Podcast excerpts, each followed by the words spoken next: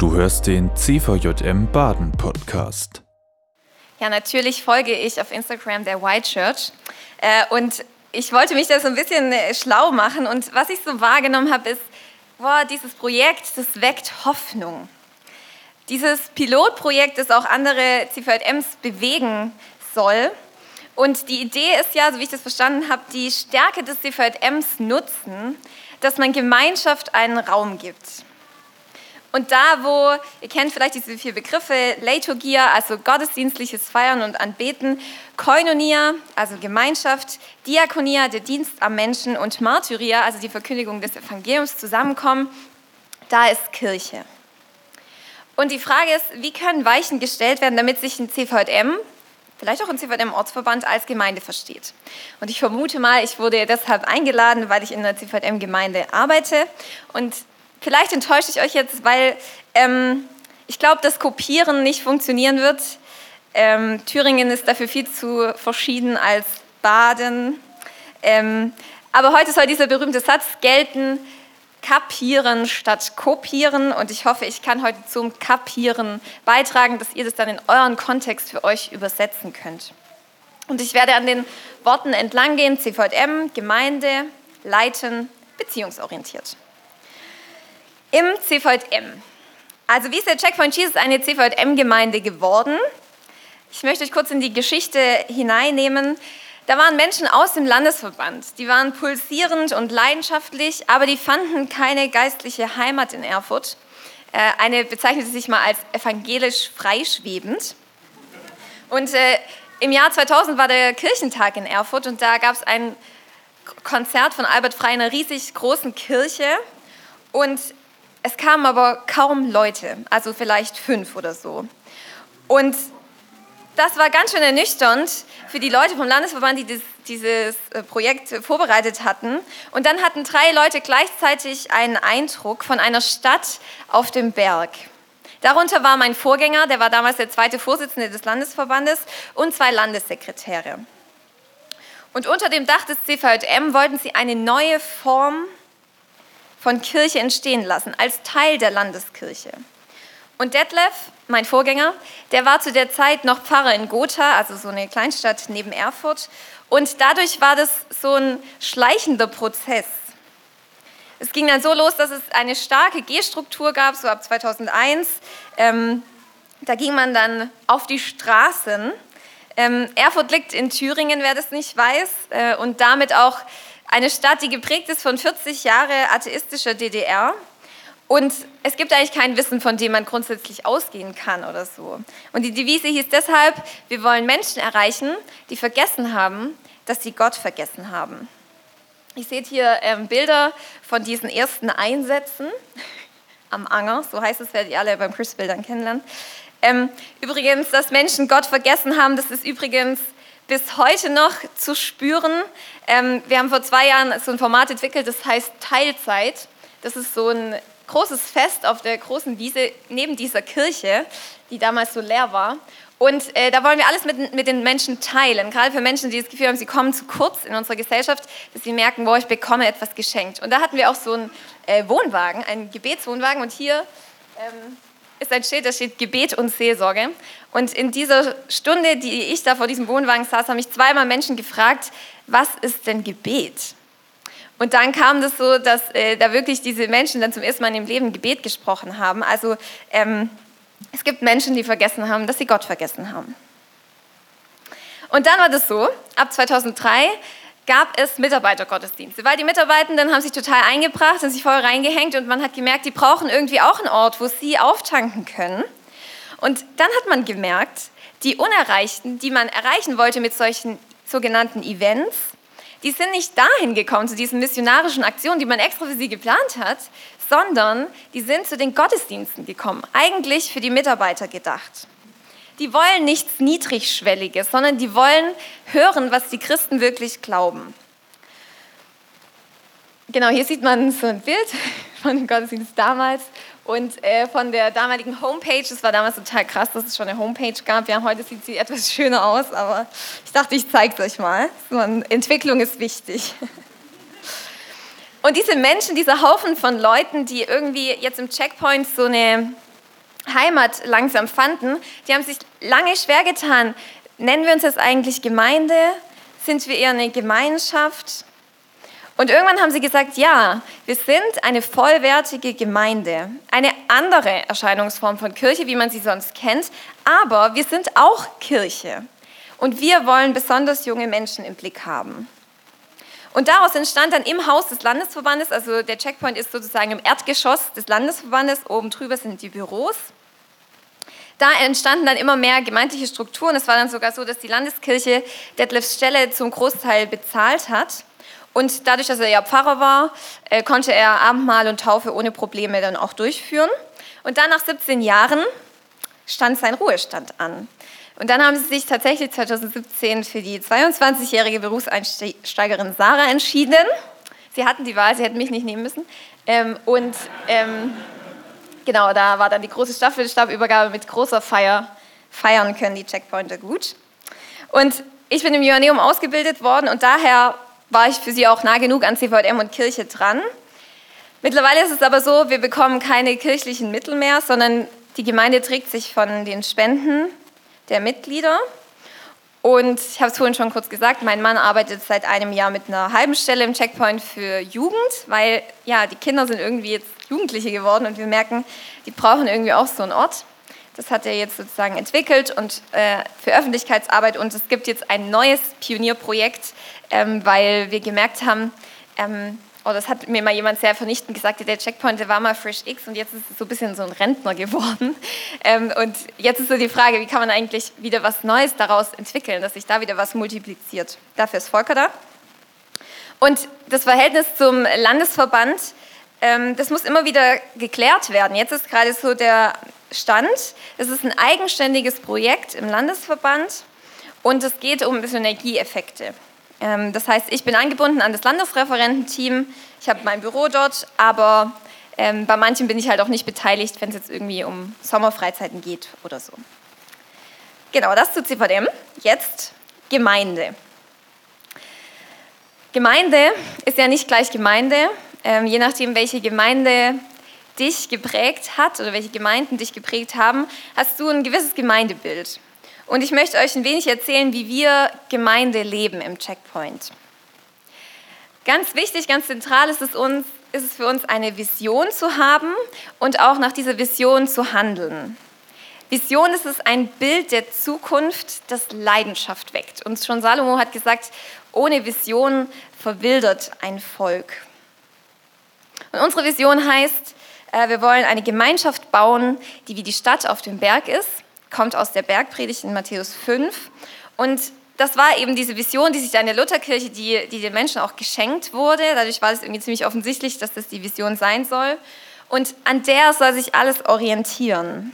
Damit ist gemeint, wir wollen gesellschaftsrelevant sein in unserer Stadt. Wir wollen präsent sein, herausragend sozusagen und eine Gemeinschaft, wo man spürt, die trägt sich gegenseitig und es Menschen in den Band zieht. Gerade da, wo Menschen sich total einsam fühlen.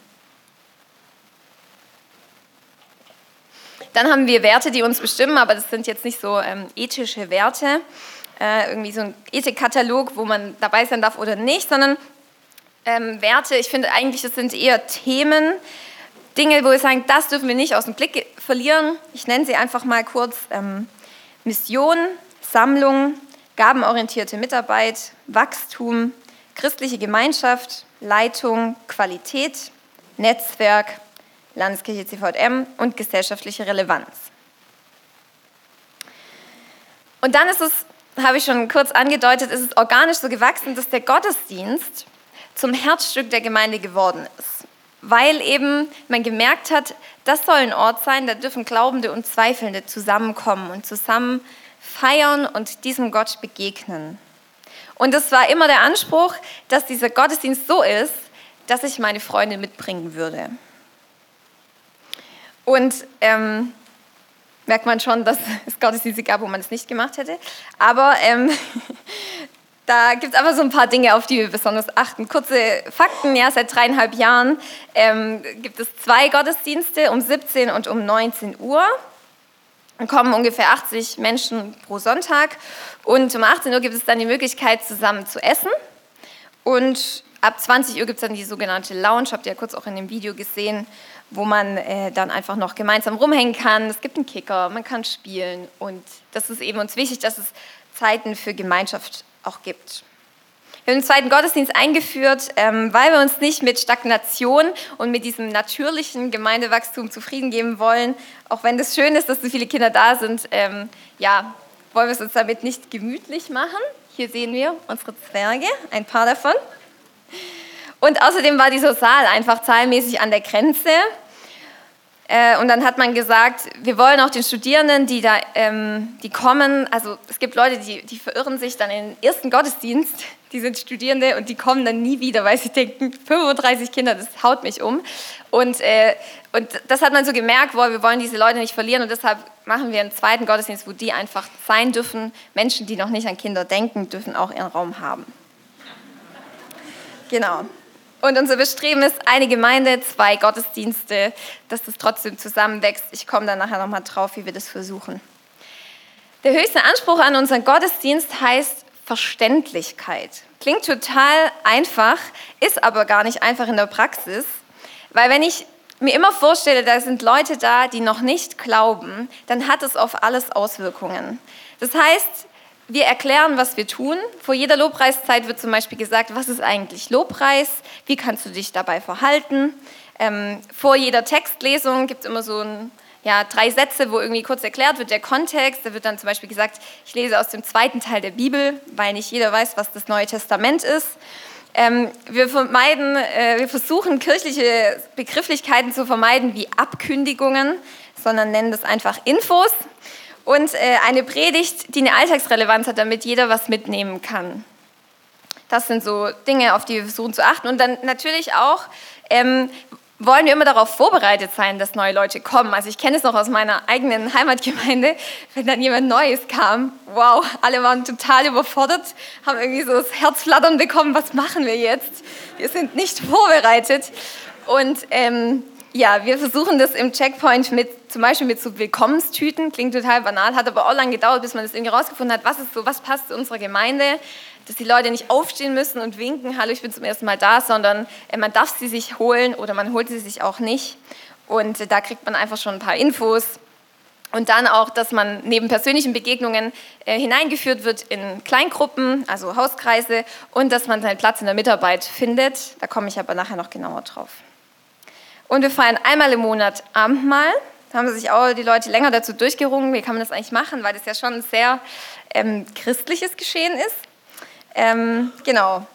Und wir taufen auch. Wenn das passiert, dann taufen wir in die Kirchengemeinde vor Ort. Haben wir ein gutes Verhältnis. Das ist die Gemeinde mit der Lutherkirche, wo das alles äh, begonnen hat.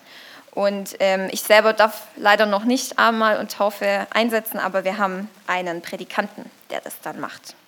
Genau, das könnt ihr hier sehen. Ich darf die Kinder segnen.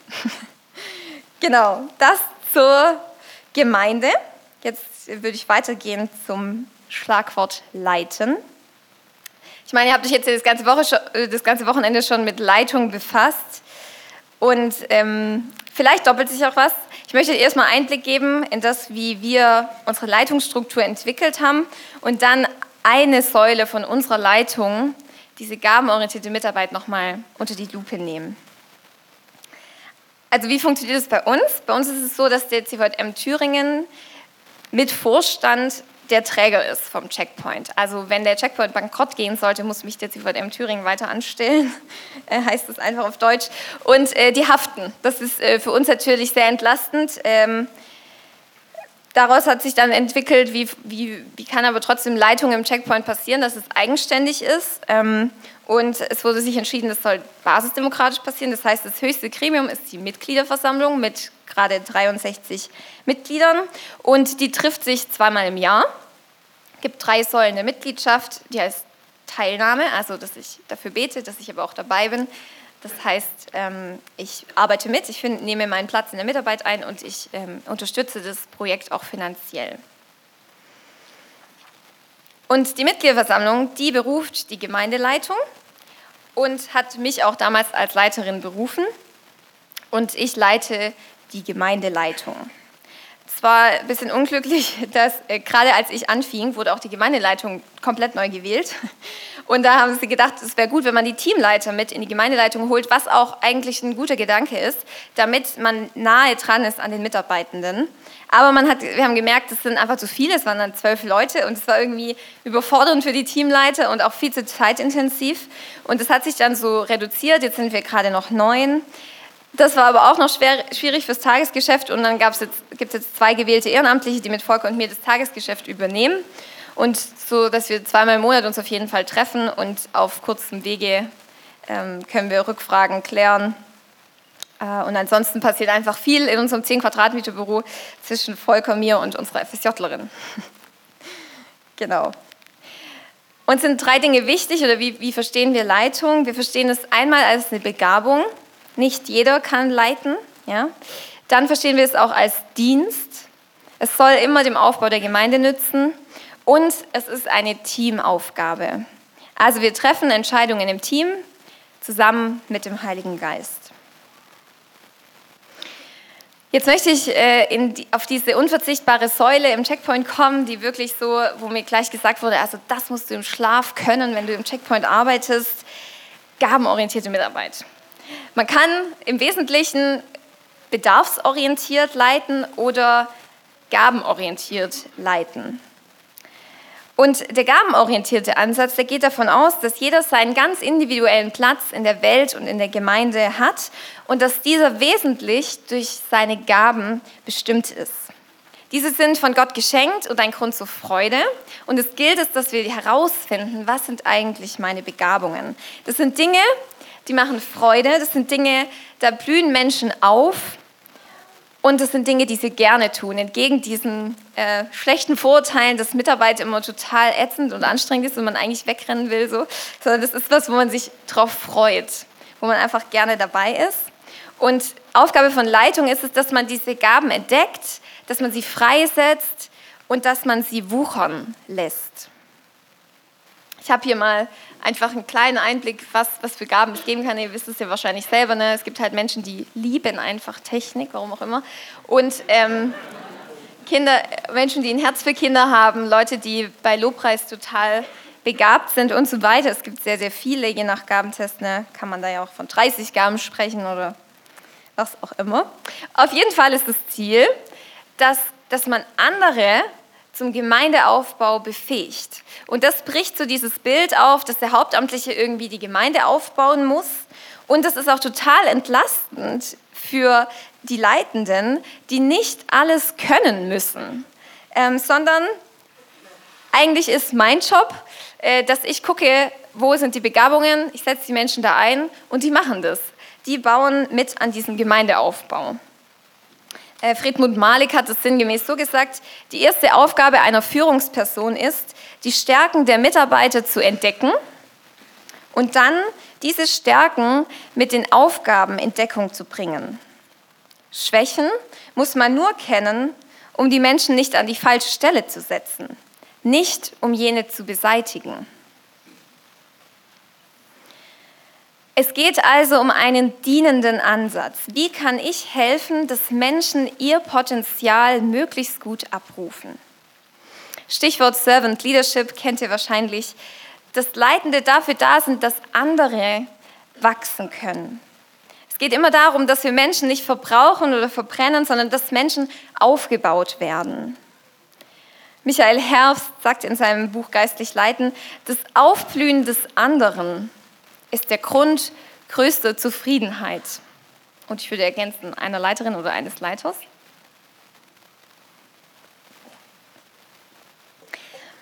Und ähm, diesen Ansatz versuchen wir im Checkpoint zu leben.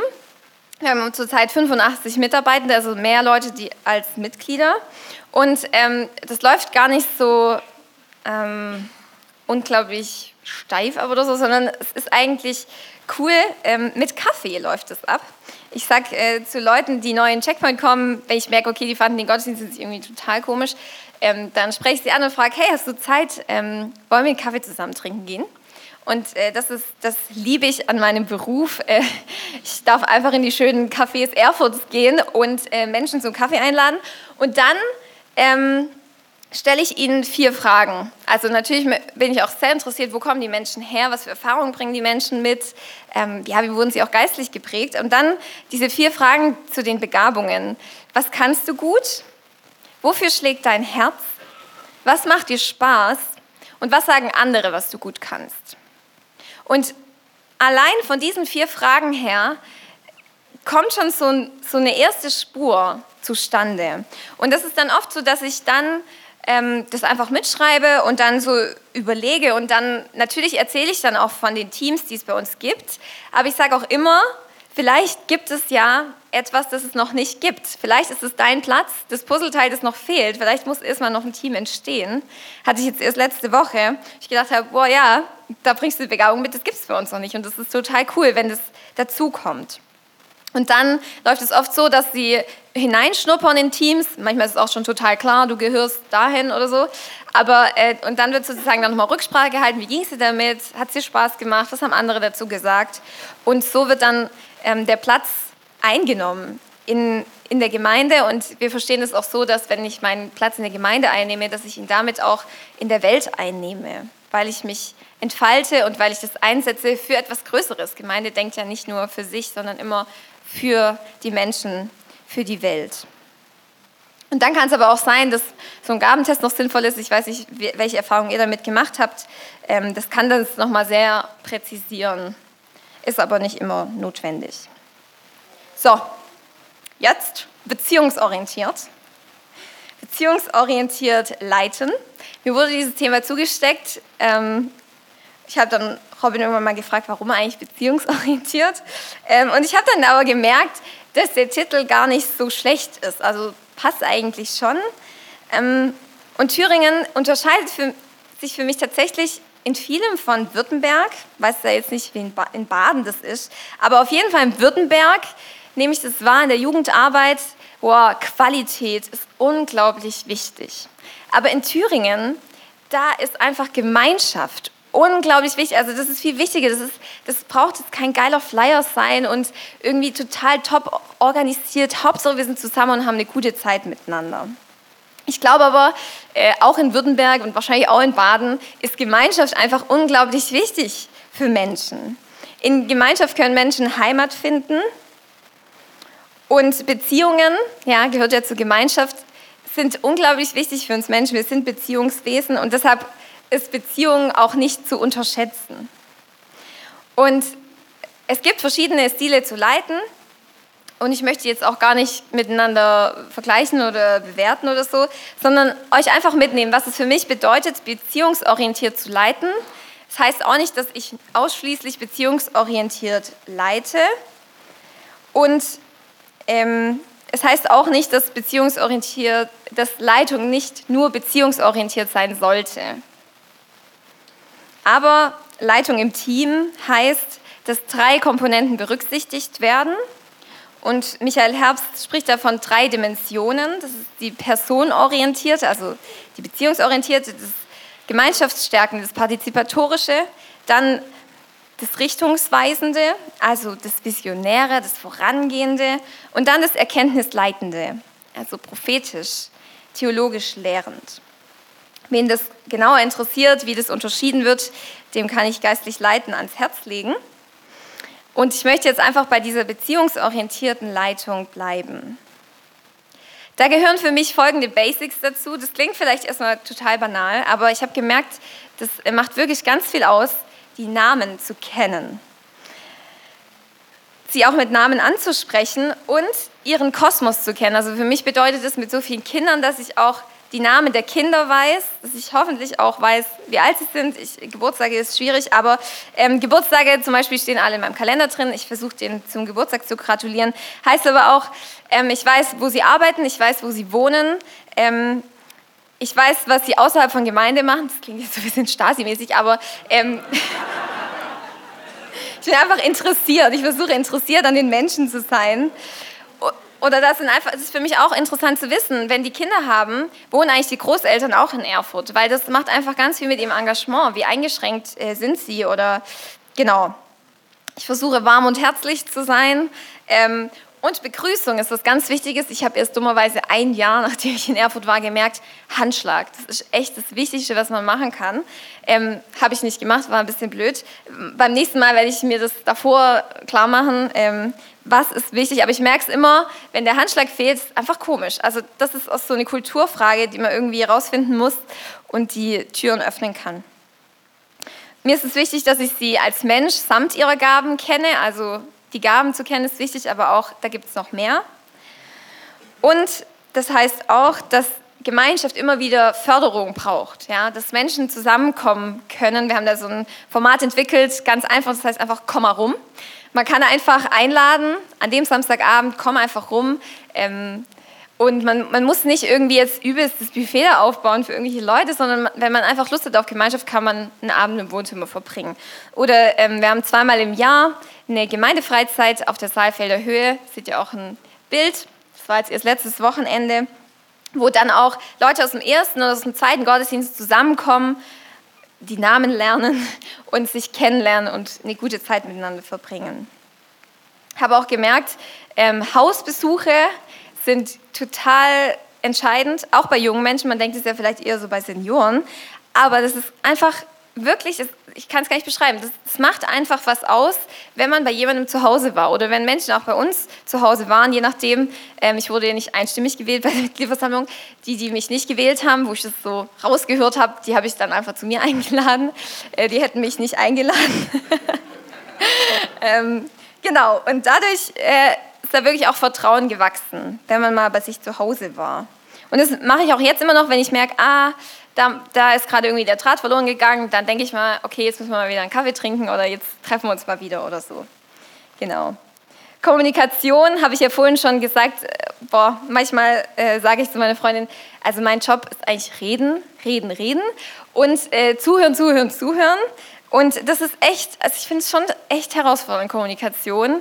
Ähm, und ich bemühe mich um respektvolle und wertschätzende Kommunikation. Dazu gehört für mich zu danken und zu bitten. Ähm, und auch, ja, Jakobus 1, schnell zum Reden, nein, schnell zum Hören, langsam zum Reden. So rum, genau. Mir ist es wichtig zu ermutigen und wertzuschätzen, aber ich habe schon gemerkt, oh, ich darf das in Thüringen nicht so stark machen, sonst ähm, nehmen sie es nicht ernst und denken auch so, ja, jetzt komm, hör halt auf. Also, oh, manche wollen auch nicht mal Danke hören. Das ist schon nochmal anders als das warme Württemberg. ja, und was ich dann erst in der Praxis wirklich festgestellt habe, ähm, neben dem, dass, dass mein Anspruch ist, dass ich für Menschen da sein möchte, ist es auch essentiell, dass ich selber was von mir preisgebe, dass ich auch Menschen mein Vertrauen schenke. Jetzt nicht so, dass ich sie brauche, weil ich irgendwie sonst keine Freunde hätte oder so. Das ist mir schon wichtig, dass äh, die ganz tiefen Dinge andere Menschen wissen, als jetzt ähm, irgendwelche Leute, die halt sich wünschen würden, dass ich mich ihnen öffne aus der Gemeinde. Aber ich habe schon gemerkt, ich möchte weg von dieser Haltung, ich gebe, ihr empfangt. Sondern, dass ich eine andere Haltung einnehme, dass ich selber auch Empfangende sein darf. Und äh, da hat mich das irgendwie total ja, bewegt, als Michael Moyner das mal so sinngemäß gesagt hat, Menschen entfalten sich dann, wenn sie dienen dürfen. Das bewahrt uns natürlich auch total vor so einer pastoralen Arroganz, dass ich irgendwie denke, ich gebe euch, ich bin die Hirtin, ihr seid meine Schafe, so. Ähm, und er sagt dann, einer der größten Liebesbeweise ist es, Menschen zu erlauben, Gutes zu tun. Einer der größten Liebesbeweise ist es, Menschen zu erlauben, Gutes zu tun. Wenn Menschen geben, dann blühen sie auf. Wenn Menschen Liebe zeigen, dann offenbaren sie das Beste von sich. Und das bedeutet für mich, dass es bei dieser Beziehungsorientierung, die ich versuche in der Leitung einzunehmen, dass ich das nicht als Einbahnstraße verstehen darf, ähm, sondern dass ich, dass ich auch Menschen damit beschenke, dass ich ihnen Vertrauen schenke und ihnen manchmal auch einfach erzähle, ähm, was mich jetzt gerade wirklich bewegt. Das muss man sehr ähm, gut abwägen, wie man was erzählt. Das ist schon so. Aber ähm, ich habe gemerkt, dass das oft so war, wenn, wenn ich dann was von mir erzählt habe, dass dann plötzlich eine unglaubliche Tiefe in einem Gespräch entstanden ist, weil der andere sich geöffnet hat. Und so ein Schatz an beziehungsorientierter Leitung, würde ich sagen, ist, dass man Zugang zu den Herzen gewinnt, dass ich den Mensch eher in Ganzheit wahrnehme ähm, und eben nicht nur als die Mitarbeitenden, die Arbeitskräfte. Und damit können Menschen dann auch Gemeinde tatsächlich als ein Zuhause erleben und ähm, nicht nur als, ja, nicht nur wie so eine Firma oder so. Und das ist mir auch wichtig, ähm, dass der Mensch vor der Aufgabe steht. Ja, und ich glaube einfach, wer persönlich wahrgenommen wird, der spürt Wertschätzung. Also ich glaube, keiner möchte als Arbeitskraft gesehen werden, sondern möchte als Mensch gesehen werden. Aber es gibt auch Herausforderungen und ich komme jetzt schon in Richtung Zielgerade. Ähm, Herausforderungen für Leitende. Das eine ist, bei diesem Leitungsstil ist die Gefahr, dass sich vor lauter beteiligen wollen und berücksichtigen wollen und, und Rückversicherung ähm, das Ziel aus den Augen verlieren kann, weil ich irgendwie harmonisieren will oder alle mitnehmen will und dann irgendwie ja, wir dahin treiben und das Ziel muss eben auch dabei bleiben. Und eine, eine andere Herausforderung ist auf jeden Fall, äh, dass man sich nicht abhängig macht von der Kritik und der Rückmeldungen anderer. Und ähm, da gibt es oft auch so die Neigung, dass man Misserfolge als persönliche Schuld der Leiterin oder des Leiters anrechnet und denkt, ja, das ist halt wegen mir und meine Schuld und so weiter. Ich habe sie jetzt mal Schafe genannt. Ihr wisst ja, an welche Leute ihr denkt, wo ich jetzt Herausforderungen sehe für die Schafe. Ähm, ich merke, sie sagen oft ja, um mir einen Gefallen zu tun, weil es um die Beziehung geht, weil sie sich natürlich will jetzt nicht jeder mit mir befreundet sein, aber Leute, wenn sie mich mögen, denken sie irgendwie, ja, ich kann Sarah nicht enttäuschen und dann entschuldigen sie sich total, wenn sie jetzt irgendwie Nein sagen. Ähm, und das ist ja nicht, soll ja nicht der Antrieb sein, sondern der Antrieb soll sein, ich möchte meine Gaben für den Herrn einsetzen. Und ähm, dann ist auch ein Nein okay, wenn ich mal nicht kann. Und ja, ich, ich würde sagen, fast die größte Herausforderung ist das Thema Freundschaften. Ähm, dass, dass es eben Menschen gibt, die sich nach Freundschaft sehnen. Mit, mit der Leiterin, mit dem Leiter. Und dass sie, sich, dass sie dann ständig am Fragen sind, wo stehen sie jetzt eigentlich bei Sarah?